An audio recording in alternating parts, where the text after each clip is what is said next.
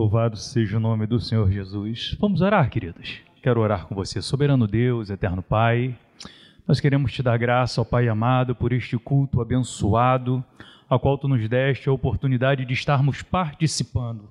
E como tu já tem falado conosco aqui nesta noite, através dos louvores, Senhor, através das orações, tudo muito bem organizado, pelo projeto Família.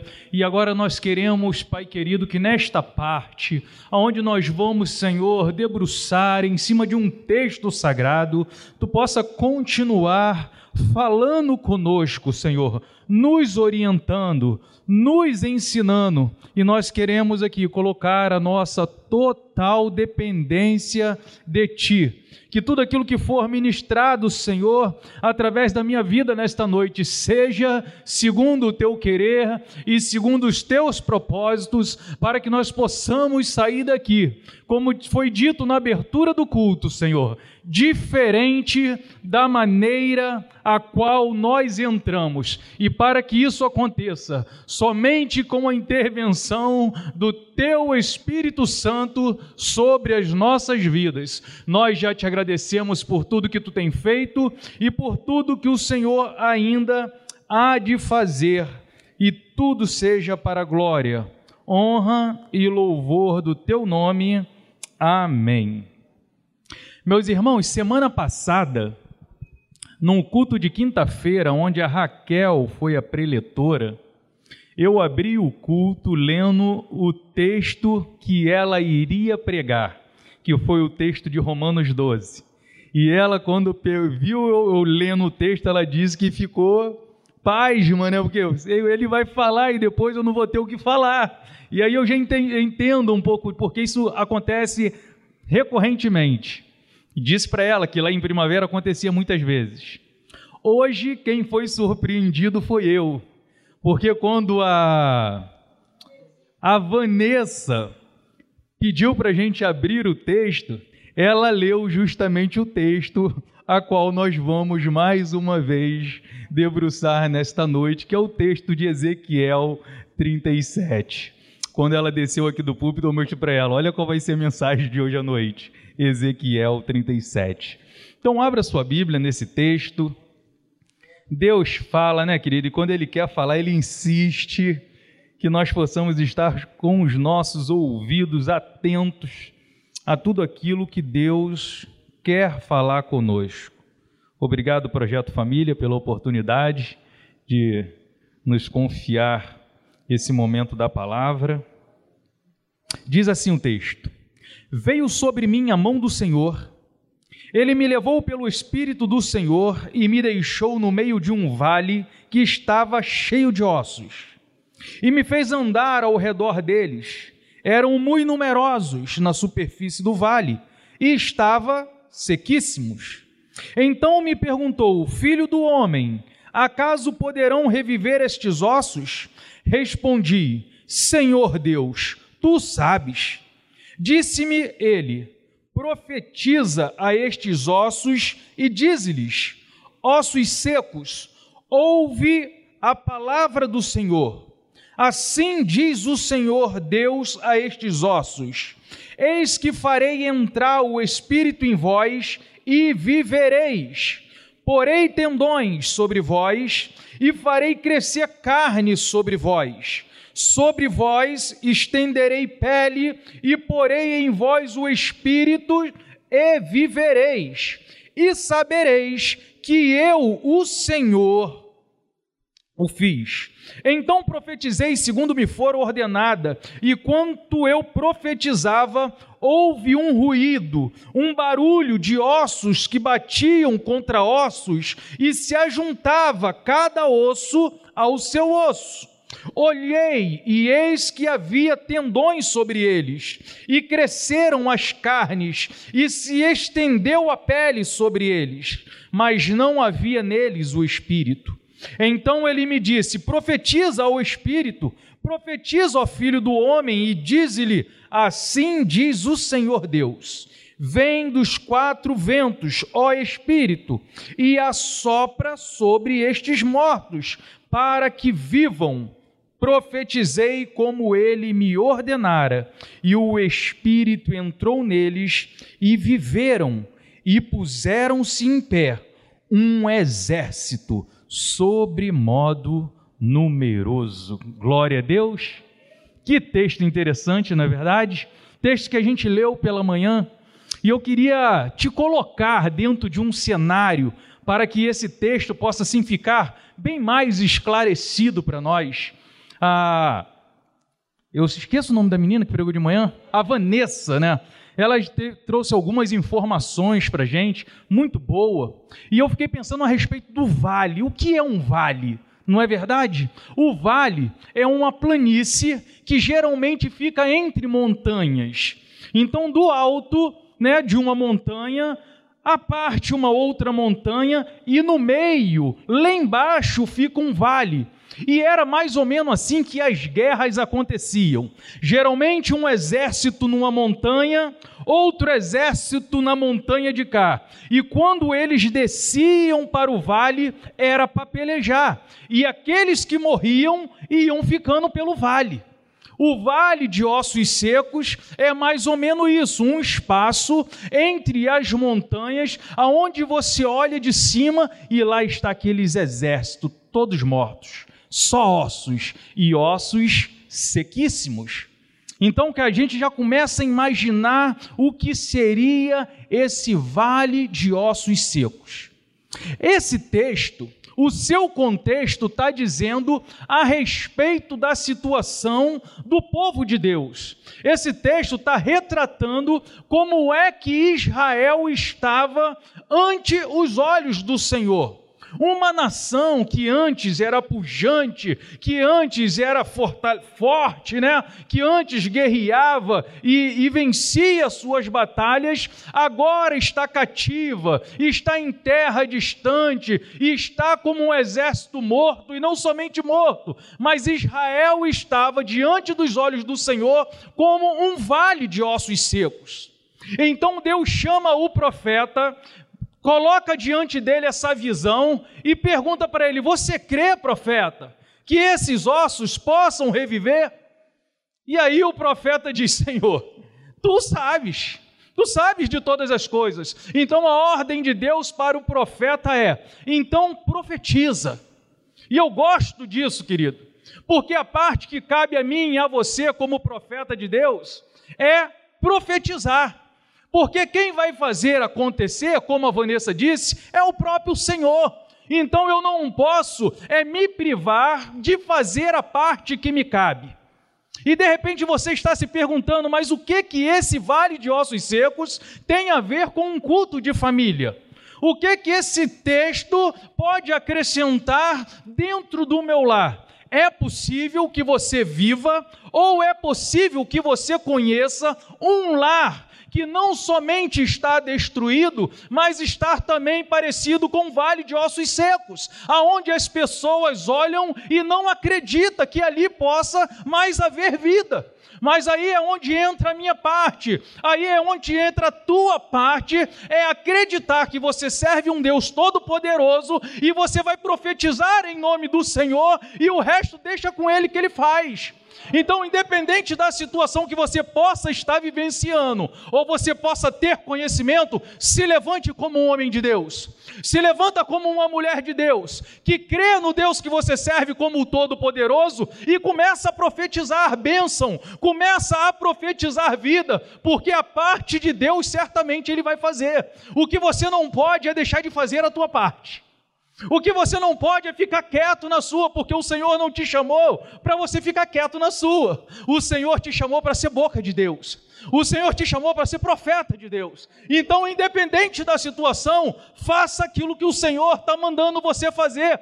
Profetiza as nações, profetiza na tua cidade, profetiza na tua casa, profetiza sobre a tua vida e verás que o teu Deus fará as coisas que vai deixar as pessoas boquiabertas. Amém?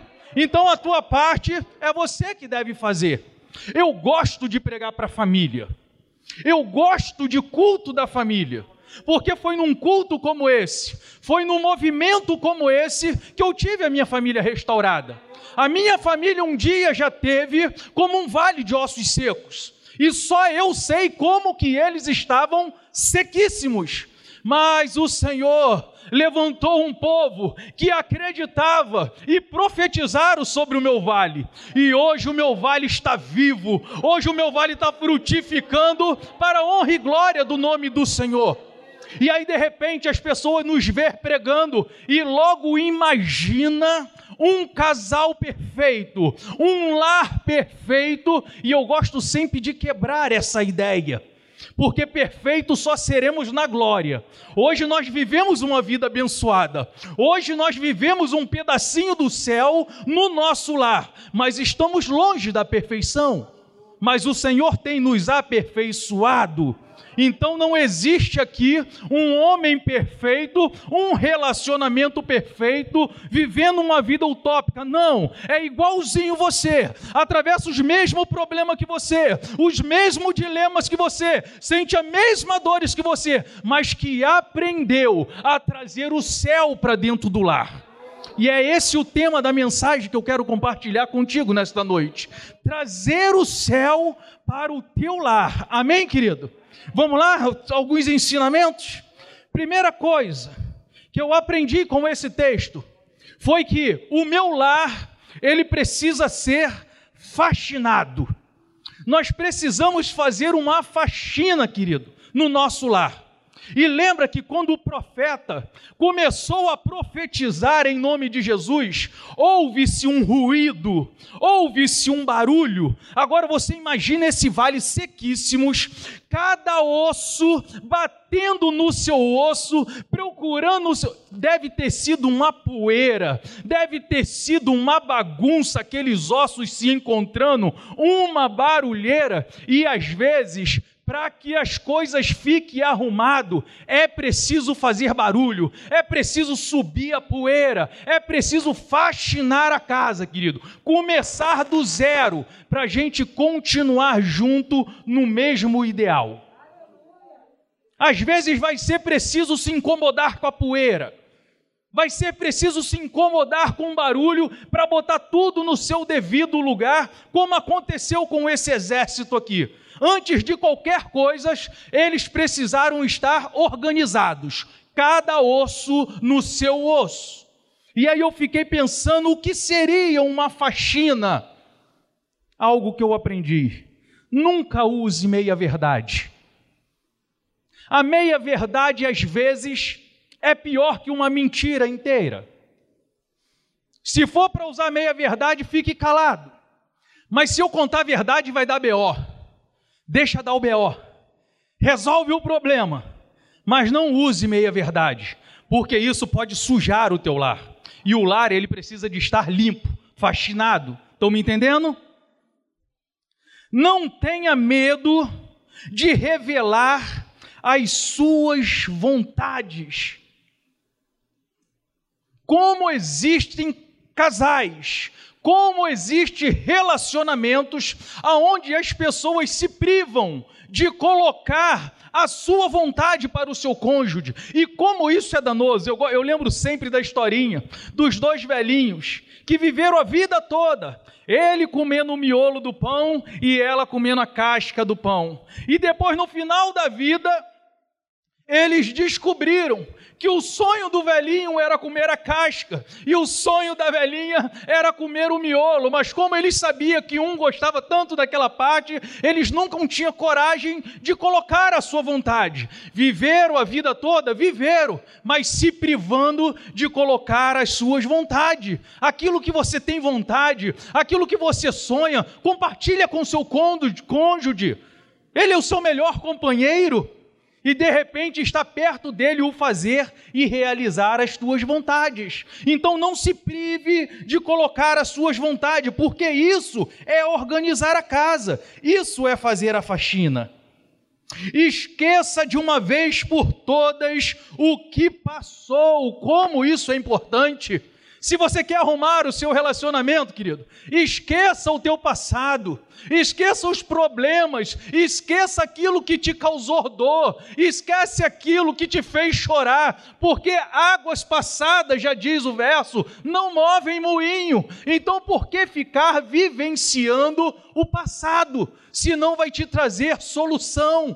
Só vai te trazer mais dor, mais amargura, mais sofrimento. Quer organizar o teu relacionamento? Quer trazer o céu para a tua casa? Esqueça de uma vez por toda o passado que te fez sofrer. Perdoe. Eu só consigo viver um pedaço do céu no meu lar porque houve perdão de parte a parte. Porque senão não tem condições do céu se estabelecer. Ansei um futuro melhor, sem deixar de viver intensamente o presente. Uau, eu gosto disso! Por quê?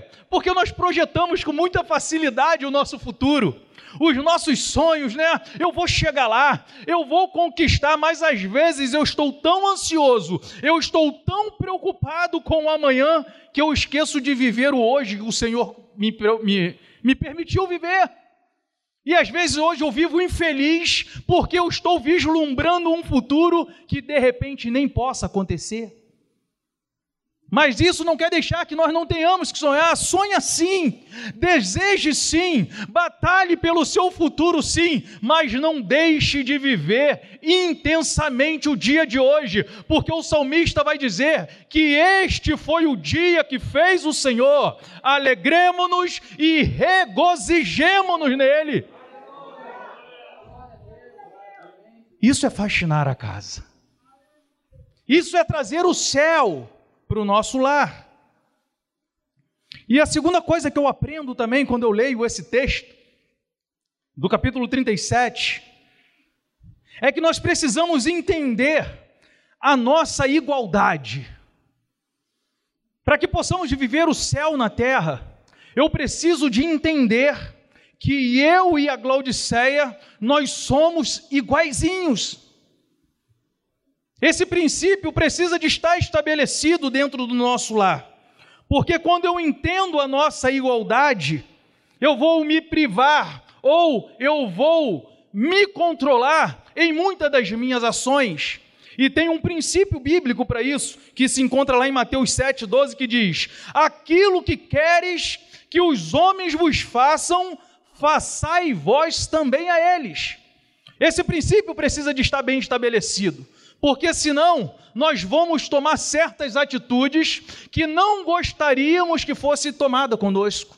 Então, aquilo que você quer que a tua esposa faça a você, faça você a ela também, e vice-versa. Estabeleça esse princípio e você vai ver que o céu ele vai se estabelecer dentro do seu lar. Como eu disse, não pode existir mentiras, porque o pai da mentira, quem é?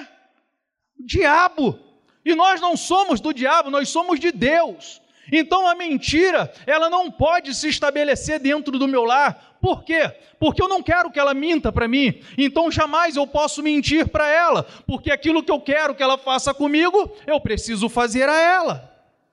Eu não posso ser grosseiro com ela, porque jamais eu admitiria que ela se tornasse uma pessoa grosseira comigo.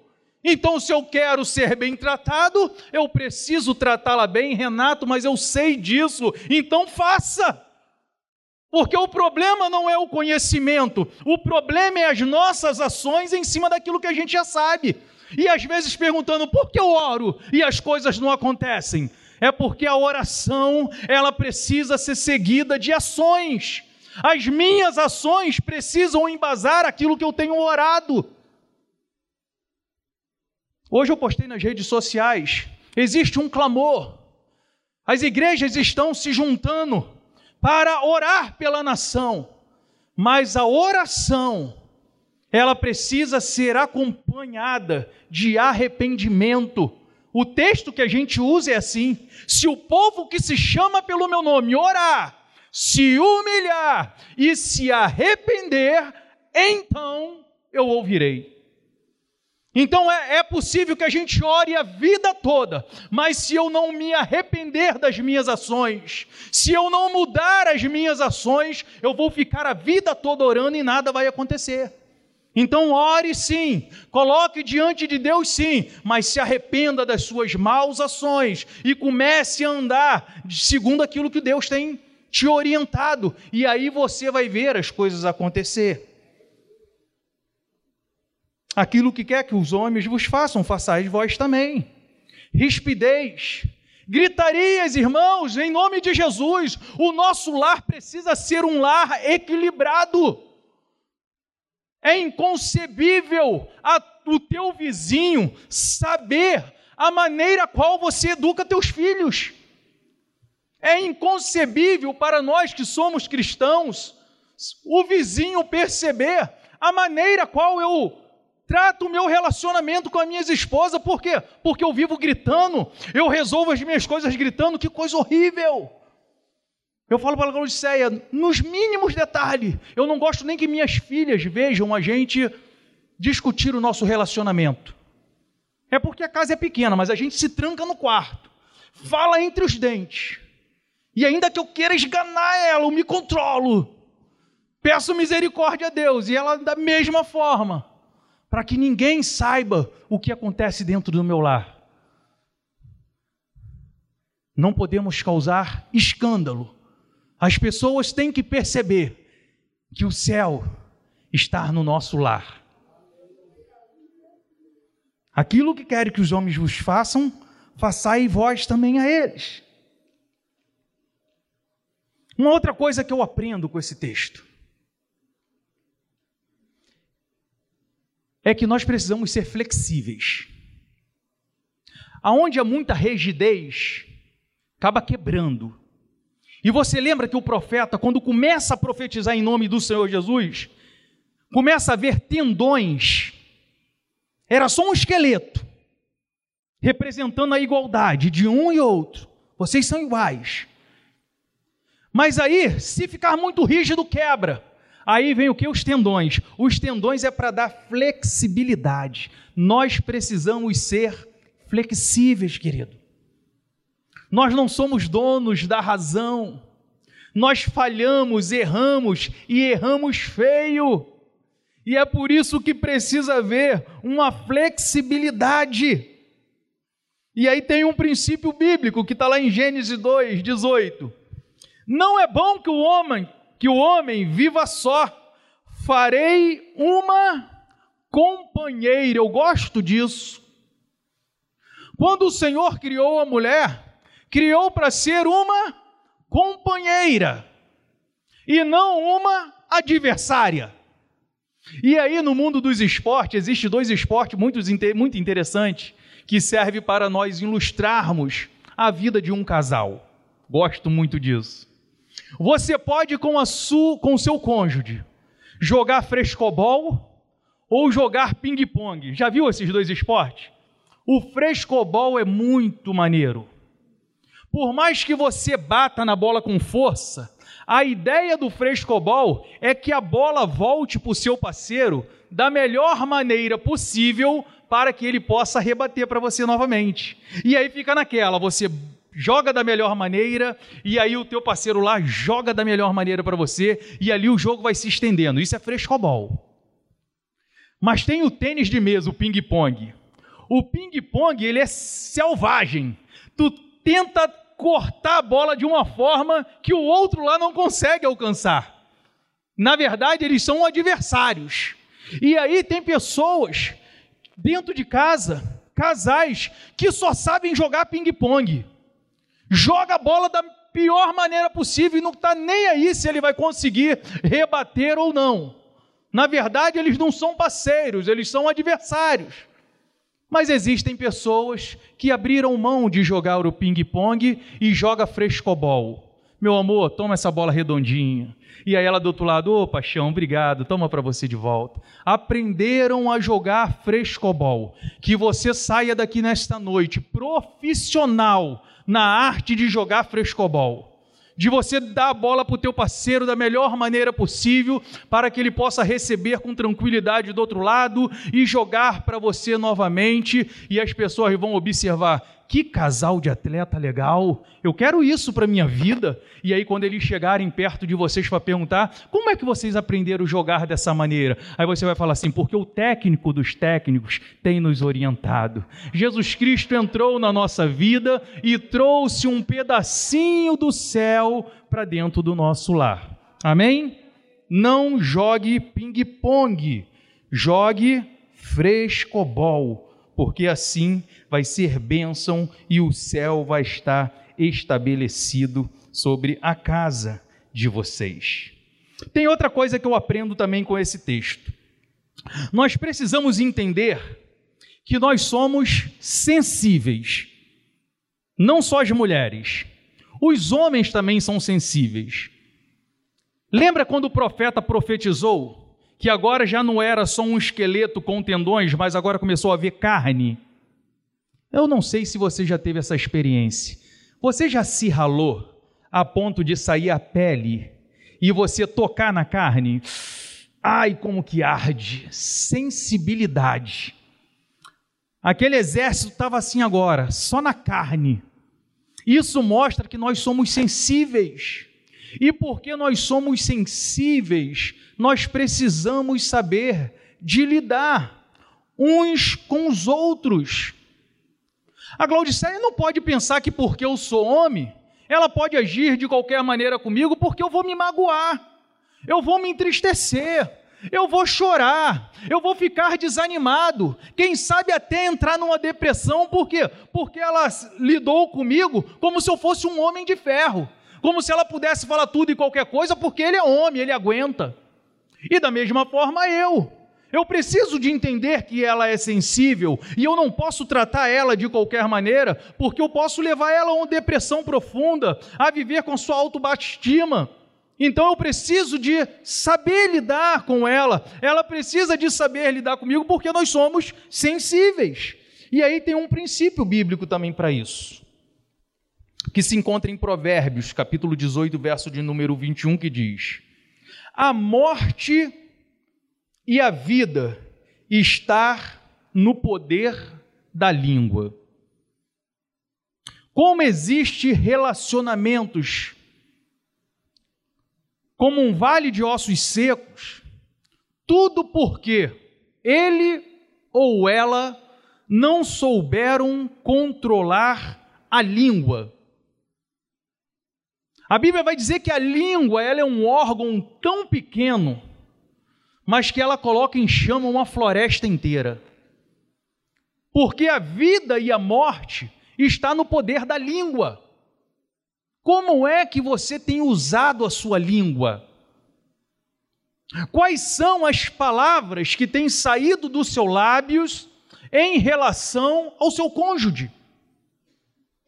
Como é que você tem lidado com essa arma que é a nossa língua?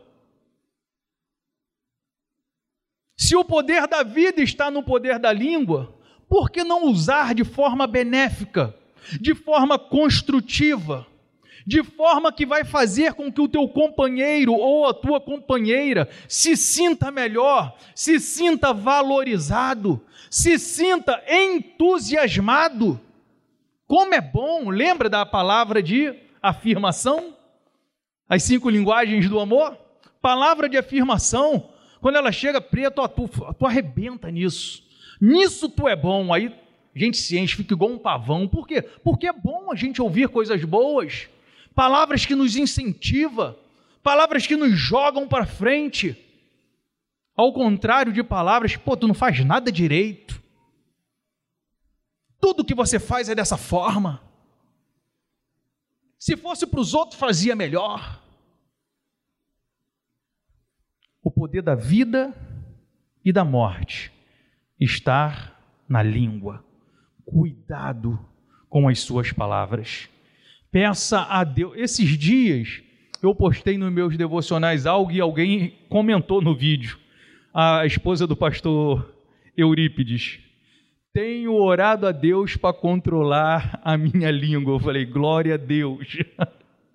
Temos que orar a Deus, Senhor, controla os meus lábios, porque na hora do, da discussão, na hora de resolver os problemas, precisamos colocar um guarda nos nossos lábios, porque existe duas coisas que não volte atrás: é uma pedrada e uma palavra falada.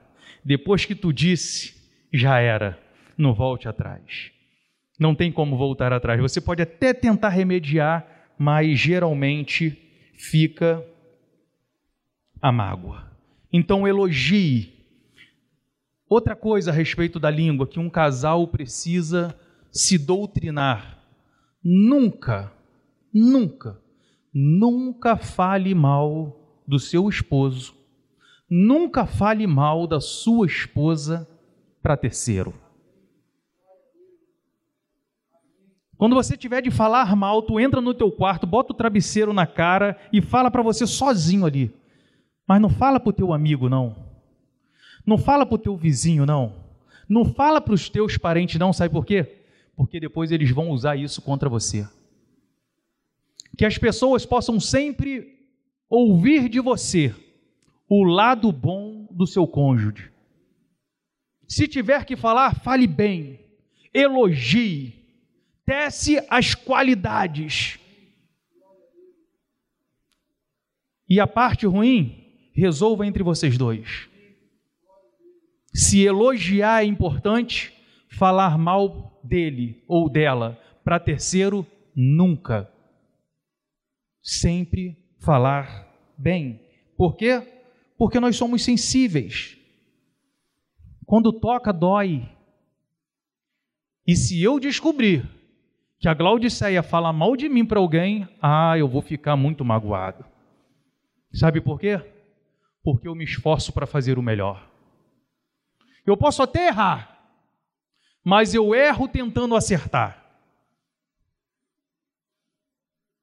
O meu esforço é para que o meu lar seja um lar perfeito. Mesmo sabendo que não alcançarei a perfeição, mas trabalho para isso. Busco a Deus para isso, para ser o melhor pai, para ser o melhor marido, para ser o melhor companheiro, então, se eu ouvir ela falar mal de mim para alguém, isso vai me entristecer, por quê? Porque eu sou sensível.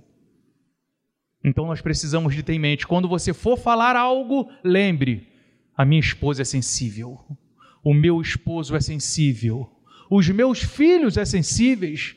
Não se permita, a gente fala muito do casal porque nós acreditamos que quando o casal é um casal equilibrado, os filhos são abençoados também. Mas como eu vejo com frequência os pais falando mal dos seus filhos. Lembre-se, o teu filho é sensível. Não magoe o teu filho, não expõe o teu filho, porque ele é sensível, ele sente, e ainda que ele não te fale, ele está guardando isso dentro dele. E isso pode trazer um desajuste no meio do seu lar. E isso pode impedir que o céu se estabeleça dentro do seu lar. Cuidado com aquilo que você vai falar. Porque as pessoas, elas são sensíveis. Mas se a carne é sensível, Deus, como ele é bom, ele estende sobre nós a pele. Porque quando está com pele, lembra que o profeta profetizou? Está com carne, e agora profetiza que vai vir pele. E aí Deus cobriu com pele, para quê? Para que não seja mais tão sensível. E aí eu aprendo, querido, que nós temos essa pele, esse revestimento, para que nós possamos nos tocar, nos acariciar. Existem pessoas que não se tocam mais. Existem casais que não se tocam mais. E aí eu quero lembrar que tem pele aí, querido. Não dói mais não se tocar. Não dói mais se abraçar, se beijar, se acariciar. Foi para isso que Deus botou pele, para que não seja mais doloroso se encostar. Então não permita que vocês fiquem sem se encostar, seja lá por qual motivo for. Eu não vou falar de maneira mais aprofundada, porque nós não estamos numa palestra, porque senão a gente ia um pouquinho mais. Mas para quem sabe ler um pingo é letra. E tem um princípio bíblico para isso. Lá, Paulo vai dizer para a gente o seguinte: não vos priveis uns aos outros, salvo por consentimento, por um tempo, para jejuar. Então existe um tempo de se afastar, um tempo curto, mas depois se ajunte novamente.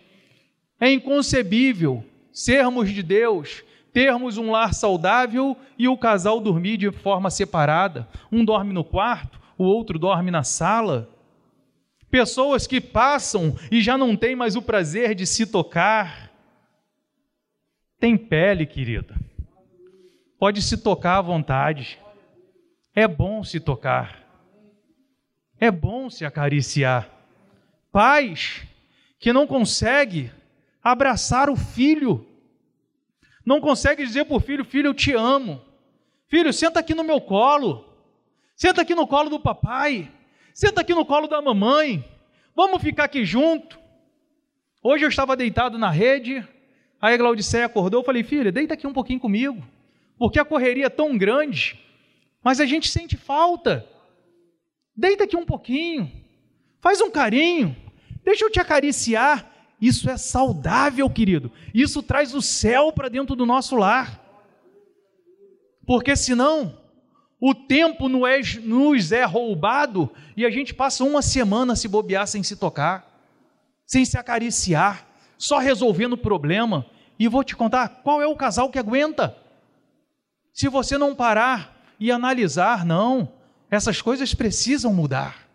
Isso aqui precisa ser diferente. Ah, mas é normal, é normal lá. Mas aqui no meu lar não, aqui precisa ser o céu dentro da minha casa.